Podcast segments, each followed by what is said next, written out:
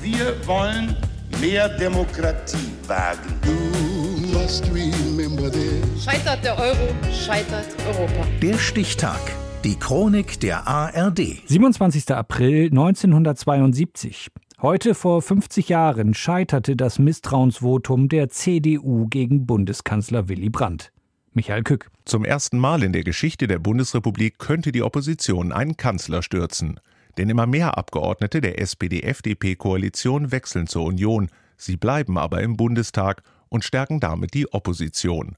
Für Vizekanzler Walter Scheel von der FDP skandalös. Wenn eine Veränderung der Mehrheitsverhältnisse ohne Wählerentscheidung möglich wird, ist die parlamentarische Demokratie am Ende. Doch der Appell verhallt und der Rückhalt für Bundeskanzler Willy Brandt von der SPD bröckelt immer mehr. Hauptgrund für den Unmut einiger die Ostverträge. Darin wird beispielsweise die DDR rechtlich als Staat anerkannt, auf ehemals deutsche Gebiete im heutigen Polen vertraglich verzichtet.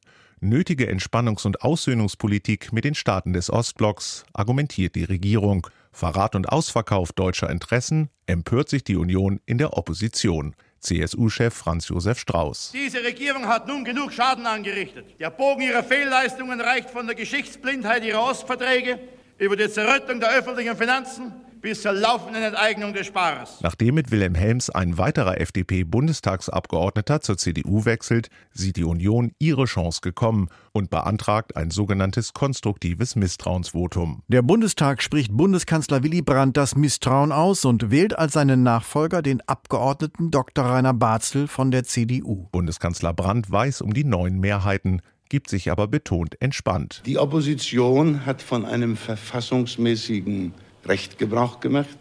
Ich sehe der Entscheidung mit Gelassenheit entgegen. Ich werde mich vor dem Bundestag zur Arbeit meiner Regierung äußern und darlegen, weshalb die Ostverträge ratifiziert werden müssen. Innenpolitische Panikmache ist ebenso abwegig wie Drückebergerei in der Außenpolitik. Deutschland guckt auf die entscheidende Sitzung. In Bonn, unweit vom Bundestag, gehen Tausende auf die Straße, um für oder gegen Brandt oder Barzel zu demonstrieren. Überraschung dann, als Bundestagspräsident Kai-Uwe von Hassel das Ergebnis der Abstimmung verkündet. Ich stelle fest, dass der von der Fraktion der CDU-CSU vorgeschlagene Abgeordnete Dr. Barzel die Stimmen der Mehrheit der Mitglieder des Deutschen Bundestages nicht erreicht hat. Der Antrag der Fraktion der CDU-CSU auf Riesenjubel bei SPD und FDP versteinerte Minen dagegen bei der Union. Zwei eigentlich fest einkalkulierte Stimmen fehlen. Barzel ist tief getroffen und versucht sich in der Flucht nach vorn. Bundeskanzler hat keine Mehrheit, ich habe keine Mehrheit, beide haben keine. Dann müssen wir sehen, wie wir da rauskommen. Die Union brennt darauf zu erfahren, wer die Abweichler waren und warum sie ihren eigenen Fraktionskollegen Barzel als Bundeskanzler verhindert haben. Etwas Licht ins Dunkel kommt aber erst nach der Wende mit Einblick in die Stasi-Akten.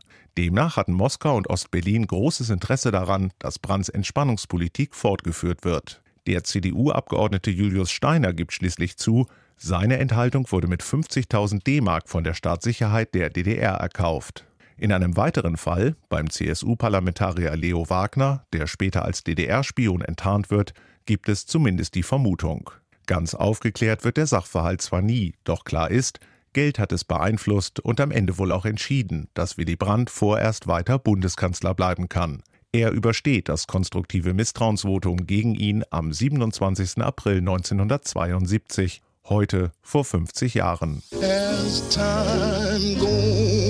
Der Stichtag. Die Chronik von ARD und Deutschlandfunk Kultur. Produziert von Radio Bremen.